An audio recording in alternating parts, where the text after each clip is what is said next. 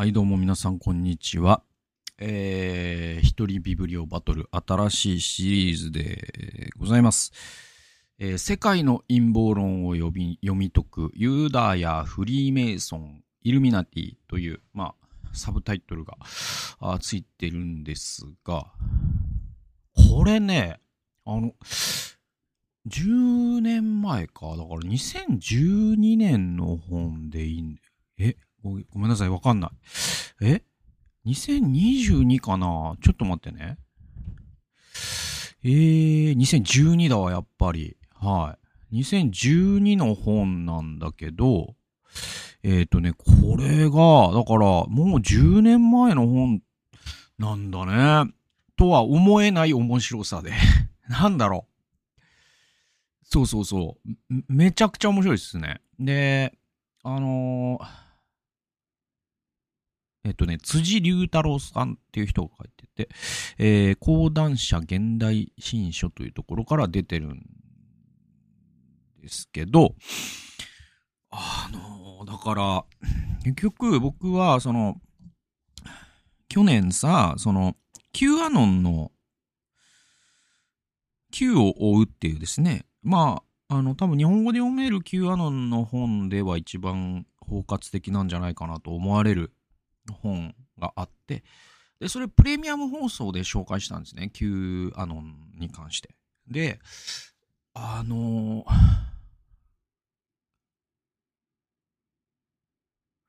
まあ、あの、ヤマト Q とか、いわゆるですね、J アノンと言われるですね、その、ある種こう、ジャニュアル6っていうのがあったわけですよ。その、バイデンが当選した後に、選挙が盗まれたって言って、トランプが人々を煽った結果、議事堂乱入というね、事件が起き、死者も出て。で、それをまあ、あの、トランプは、えっと、訴追されているっていうか、あの、いまあ、いろんな罪で追及されてるんだけど、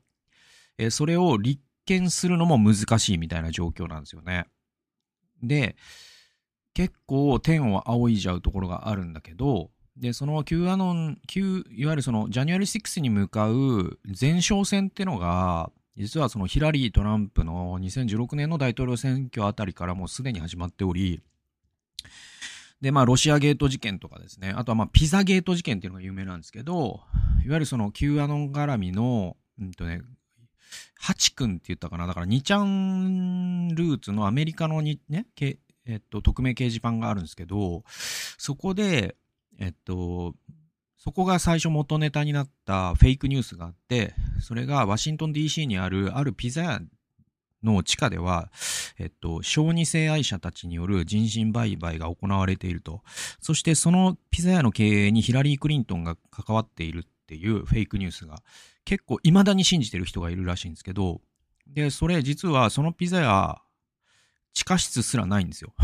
すごくないですか？で、実際そこに襲撃にししに行ったその陰謀を信じた人がいいたことでも有名になったし、それを信じた人が、いわゆるこう、これって選挙期間中とかでよかったかな。だから、なそう、ななんていうの、民主党、米民主党というのはすべからくディープステートって言って、その世界の陰謀論者と関わりがあり、彼らはその世界を征服しようとしているのだみたいな考え方があって、で、それがそのワクチンによる人口削減計画とかにつながっていく、ある種のこう Q アノンという陰謀論体系があるんですよ。で、それを日本人も真に受けちゃってみたいな流れがあったの。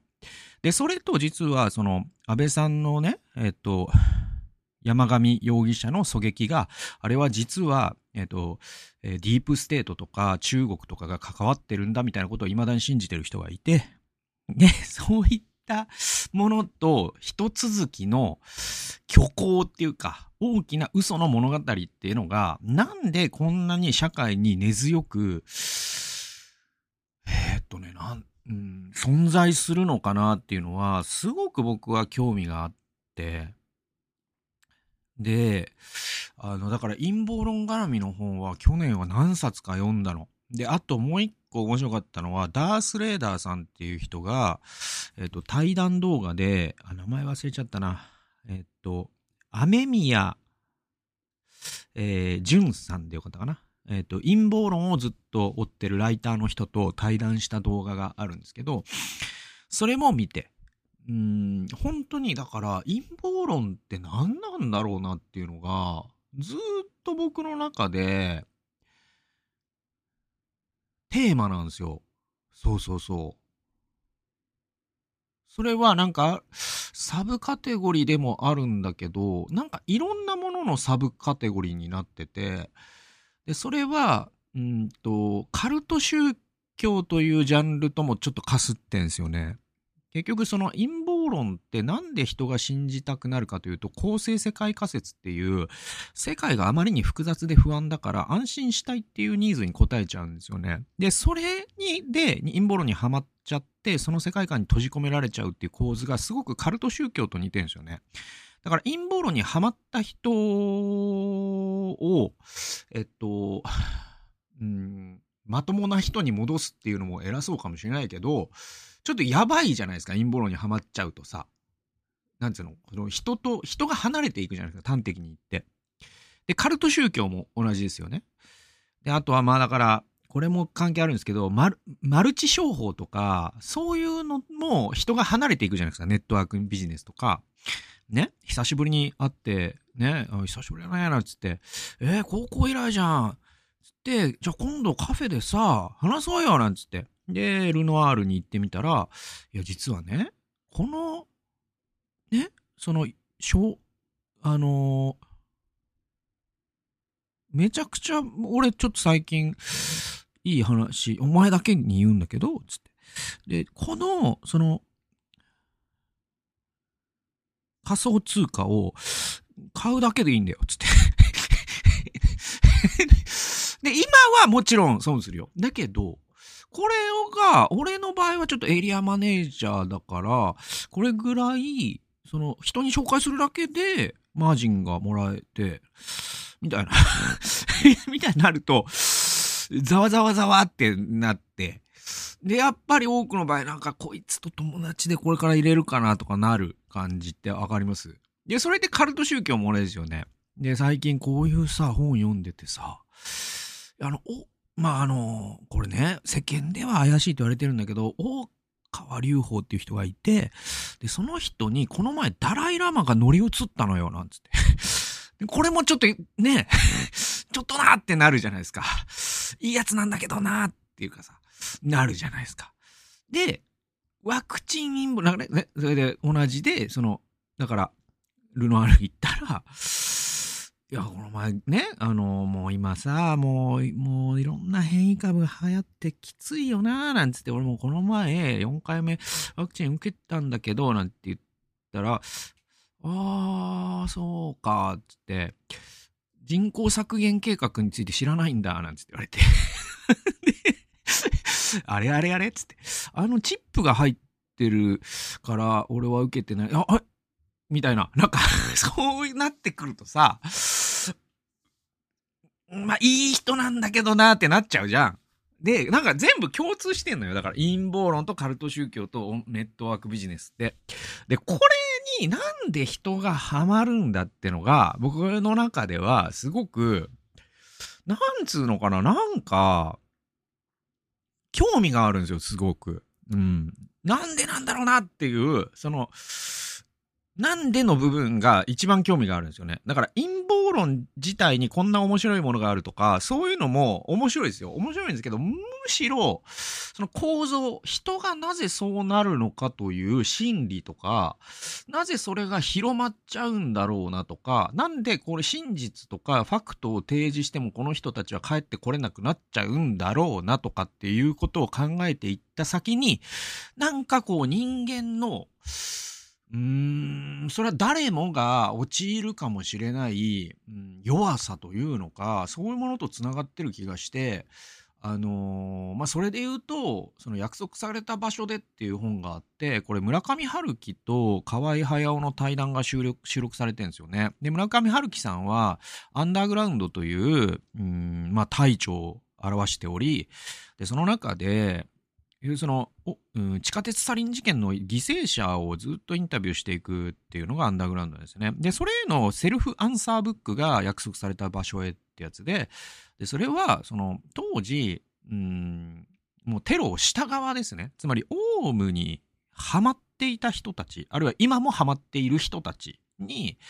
え丁寧に、話を聞いていくんですよ。で、そうすると、まあ、印象的だったのが、河合さんと村上さんが最後に話してたのが、実は、その、アンダーグラウンドで、あら、ね、描かれるのは、本当に市政の、うん、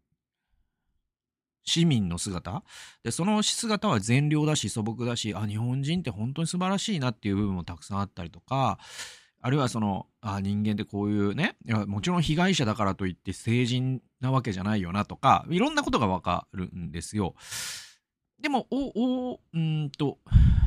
ざっくりとした感想としてはやっぱ日本人は本当にすごくねなんか倫理観高い人多いなっていう印象を僕は受けた。うん、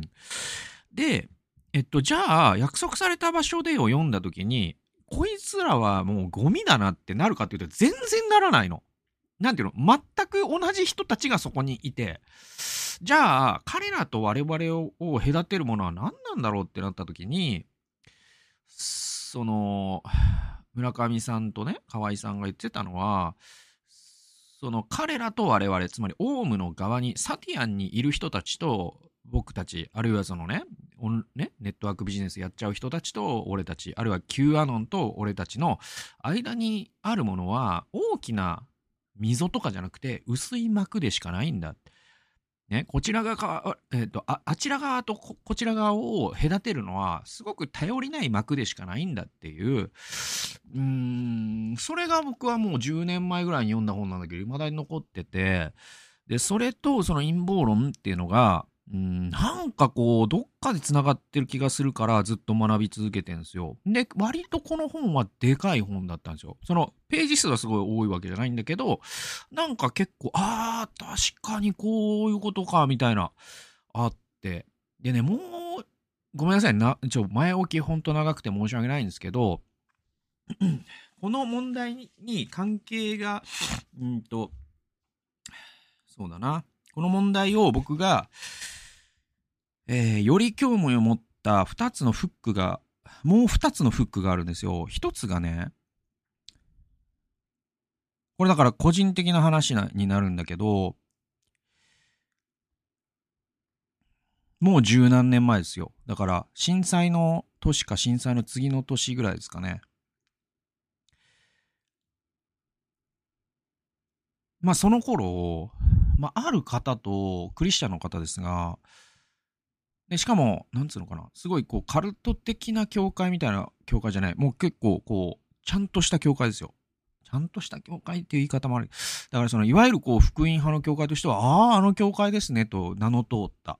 あの、しかも、その、それを名前っていうのは、なんていうかな、あの教会はちょっとねっていう形じゃない、まともな教会の代表として言われるような教会のメンバーで、えー、同世代で、えー、しかもこう、福島に支援をしたいと思うような、あすごい、あ、こんな人、なんかすごい、うん、いるんだと思って、すごい尊敬して、尊敬っていうかな、まあだから、ちょっとしたかな。で、結構まあライフステージも似てて、まだ子供さんいなくて結婚しててとかも似てたし、で、なんかこう情熱の持ち方、なんかすごい、ああ、やっぱこういう人と出会えるのは嬉しいな、支援活動一緒にしていけるの嬉しいな、みたいな、そういう福島の支援関係で出会った人なんで、で、なんかじゃあちょっと今度話しましょうかなんつって話したんだよ。で、そうしたら、その人のされてる活動に関してはもう本当に素晴らしいし、今も素晴らしいと思うし、で、今はどういう考えを持ってるかわからないんだけど、わからないんだけど、その、1時間かな、30分ぐらい話した時に、えっと、その方、その人が、東日本大震災っていうのは、えっと、地震兵器によって人工的に引き起こされたっていう話をし始めたんですね。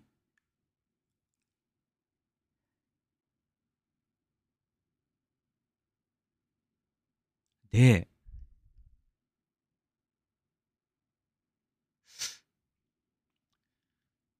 まあいろいろ言ってましたよ。だから、その、3、311という数字と、2時46分という数字と合わせるとなんとかになって、それは9.11とつながりのある数字で、それはまあ最終的には666とか、まあまあ忘れた。ほんと忘れ、もうなんかね、あの人間って、あの、えっと、人間って、あのさ、心の底からわからないなと思いながら聞くと、2分後に忘れていくじゃないですか。その本当に何も覚えてないけど、そのような意味のことをやり始めて、で、その地震、プレートに兵器を仕掛けてると。で、それはなんつったか、だからその世界政府みたいなこと言ってたのかな。で、その2時40分っていう企業、数字もすごく意味があって、日本へのメッセージで、えー、だからイルミナティみたいなことも言ってたかな。で、なんか途中から僕も白目になってきて、多分僕、カニみたいに泡吹いてたと思うんですけど、だけど、でもさ、その時にさ、本気でそんなこと信じてんすかとは言えないじゃないですか。ね？ちょっと、一旦横っ面引っ叩いていいですか？もう言えないじゃないですか。水ぶっかけていいですか？もう言えないじゃないですか。で、泡も吹けないじゃないですか。白目にもなれないじゃないですか。だから、へえ、興味深いですね とは言ったけど、これ家に帰って、妻に、いやいや、こんな話だったんだよ。ななんつうかな、その、いや、その方はいい方ですよ。多分、い、うん、素晴らしい方ですよ。未だに素晴らしい方なんでしょう。そして、その方の働き、本当今も尊敬してるのは変わらない。えっ、ー、と、だけど、なんつうのか、そっから、いやいや、もっと一緒にやってきましょうよってならないかった、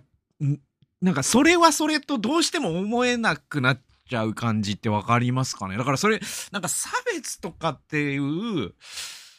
風になるんでしょう？多分陰謀論側からすると。我々は迫害されてるっていうのが陰謀論を信じてる方々の世界観だから、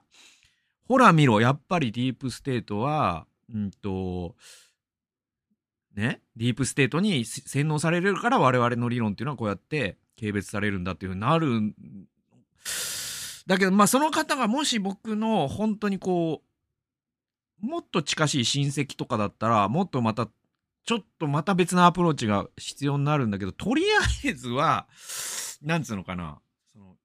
距離を取るというのか、まあ距離をこれ以上縮めないが正しいかな。うん。だから、あ、そういうことですかって思っちゃったの。うん。っていうのが一個。で、もう一個が、えー、これは今度は一気に最近の話なんですけど、えっ、ー、とね、これ僕、その、LGBT のこととかね、発信し始めて、で、始める前にもいろんなものを読み続読んできたの。で、多分、多分僕よりこの件に関して勉強してる人あんまいないんじゃないかなぐらい、あの、もちろんいっぱいいると思うよ。だけど、なんつうのかな、その、出会う人の中にはあんまりいないっていうか ぐらい勉強してんのよ。で、それはその反対派の意見も賛成派の意見も含めて、えー、勉強し、いろんな角度から社会学とか、えっ、と、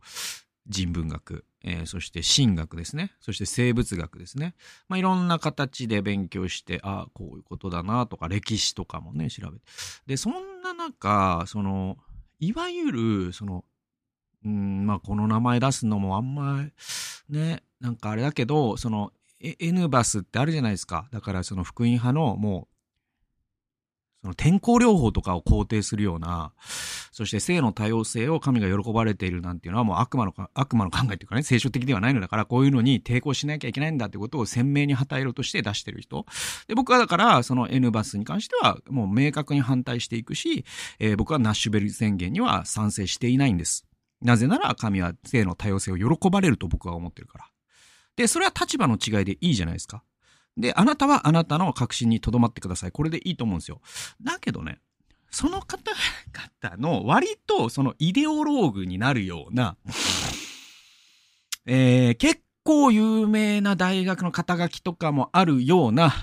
まあもう方がいるんですよ。ね。その N バスの発起人にも名を連ねてるような、ね、方のインタビューとか書いてるものとかを読むと、結構、これってもはや陰謀論に片足突っ込んでんじゃねえかっていう論が散見されるんです。で、それ何かっていうと、えっと、いわゆるさ、その、僕もう何度も言ってきたけど、WHO がね、1993年に、えー、っと、性自認性思考っていうのはね、え、っと、病気ではないと。そして、えっ、と、これは先天的な、ね、えっ、と、いわゆるその生物学的な基礎があるんであるから、いかなる意味においても病気ではないのだから治療の対象ではないと言ってるわけ。で、DSM-5 ももっと前から言ってる。そして日本の精神医学会もそれにね、えっ、と、なんていうの、追従してる、追認してるわけね。ね。だから、公式に病気ではないし、治療の対象ではないんですよ。だけど、この N バスの人たちは治療の対象にしたいわけだよね。ね、だからアメリカとかでは精神医学会からこの転校量コンバージョンセラピーっていうのはすごく批判されてるし、カナダでは非合法化されたわけだよね。やると危ないからね。で、それに対する、なんていうのかな、批判みたいなのを、その肩書きのあるイデオローグの方がおっしゃってるのが結構、要はそういう考え方っていうのは世界をリベラル化して えっと、多様性のある世界にしようと思う思惑を持った人たちの、えっと、えー、陰、まあ、か、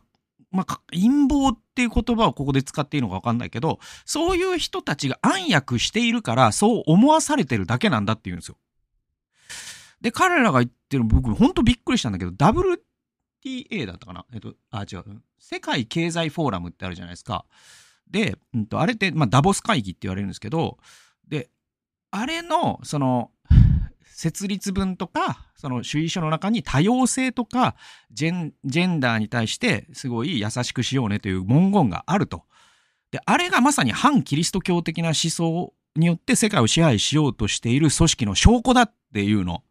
でももうこれって、陰謀論に片足突っ込んでんのよ。そんな事実はないから。っていうのは、その文言があるからといって、彼らが一枚岩でもないし、そして彼らはそういう意図で言ってるんじゃなくて、まさに、えっと、ね、あの、いわゆるその多様性とか、ジェンダー、ジェン、ジェンダーに対して優しく、えー、しましょうねっていうのは、いわゆるその、うんと、男性優位主義みたいなものを、やっぱ相対化していって、ね、女性も性的マイノリティの人も尊重される社会にしましょうねっていうのは SDGs の中の一項目にあるわけよ。で、それっていうのは、その国連が陰謀に染まっていて世界をそういうやつにしてしまってキリスト教の影響を排除しようみたいな意図を持ってそうしてるんじゃなくて まさにその科学とかで分かってきたし、そして、あの、やっぱりその人種とか、住んでる場所とか、ね、性別とか、性自認とか、性思考で生きづらくなるような世の中よりはそうじゃない世の中のがいいよねっていうことで、一応そういうものが書かれているんだけど、なんか、その、この、結構いいね、大学出てる人がこういうこと言ってるから、本当に僕は口をあんぐり開いて塞がらなくなっちゃうんだけど、す、げえ世界観。だからもう、あと一歩進めばディープステートになるし、あと一歩進んだら Q アノンになる話の入り口に立ってるんですよ。で、そういう議論を展開してるところに、僕はなんかこう、陰謀論って結構鼻で笑って済まされる問題じゃなくなることがあるなっていうのが、まあ、 January 6がまさにそうなんだけど、思ったの。ね。だから結構このその陰謀論に関しては、そういう出来事とかもあって、ちゃんと勉強しなきゃいけないなって思ってるんだよね。うん。で、えっと、まあ、いい加減 あの、本文紹介しないと 何なんだこの放送ってなるんで、一箇所だけ行きましょう。えー、5ページ。えー、一般的に、ある主張が陰謀論と呼ばれる場合、そこには否定的なニュアンスが含まれる。硬い言葉で定義づけておくとすれば、陰謀論とは1、ある事象についての一般的に受け入れられた説明を拒絶し、これだからダボス会議が陰謀だっていうのは一般的な説明とは違うわけですよね。だってあれって右合の州ですからね。結局その イーロン・マスクだっていくし、孫正義だっていくし、安倍晋三だっていく。つまり世界の経済とか政治のリーダーが、まあこれからの世界こうなるよね。コロナとかも起こったよね。えー、だからこういうね、SDGs とかにも配慮してこういうイノベーション必要だよね。みたいな、そういう会議ですよ。よくあるそういう会議。それを世界をリベラル化しよう、ね。ジェンダーフリーにしようという陰謀をそこに読み込むっていうのは、一般的に受け入れられた説明とは違うんですよ。ワクチン陰謀論もそうですよね。で、2、その事象の原因や結果を陰謀論という説明に一元的に還元する。だから陰謀論ってロジックで言うと還元主義なんですよね。結論が先に決まってて証拠を後で持ってくるっていう形。これが陰謀論の特徴でもあるんですね。3、真面目に検討するに値しない奇妙で不合理な主張とみなされる処理論であると。この3つを揃えているものが陰謀論だというのが、この著者によるここでの定義。1、ある事象での一般的に受け入れられて説明を拒絶していること。2、その事象の原因や結果を陰謀論という説明に一元的に還元する、還元主義的なえ考え方をすると。で、真面目に検討するに値しない奇妙で不合理な主張とみなされている。えそういう処理論。これのことを陰謀論と呼びますと。で、もう少し簡単に言えば、何でもかんでも陰謀で説明しようとする口頭無形で妄想、妄想症的、これパラノイアティックって言うんですけど、パラノイア的な主張ということだ。陰謀論の主張自体は無価値である。しかし、そのような主張が存在するという事実、受け入れられているという事実を知るということ、それに対してなぜを問うことには価値がある。で、これがまあ僕がその25分かけて の、ずっと言ってきたことで、なんか陰謀論をすごい学んだところで、なんかすごいちょっと白目になってカニみたいな泡吹くだけで、あの、頭がもう、バグ、こっちがバグってきそうになるんですけど、真面目に聞いてると。だけど、なんで人がこうなるのかっていうところには、実はすごい何か深い真実があるように思えてならなくて、ちょっとこの本はすごく最終的な結論も含めて、とても読んでよかったなと思ったんで、実は別な本を紹介しようと思ってたんだけど、割り込むような形で、えっと、12月30日にね、読み終わったんですけど、ちょっとシリーズ化したいと思います。第1回、結構導入長くなりましたけれども、世界の陰謀論を読み解くユダヤ・フリーメイソン・イルミナティ第1回お送りしました。第2回に続いていきます。楽しみにしてください。それではさようなら。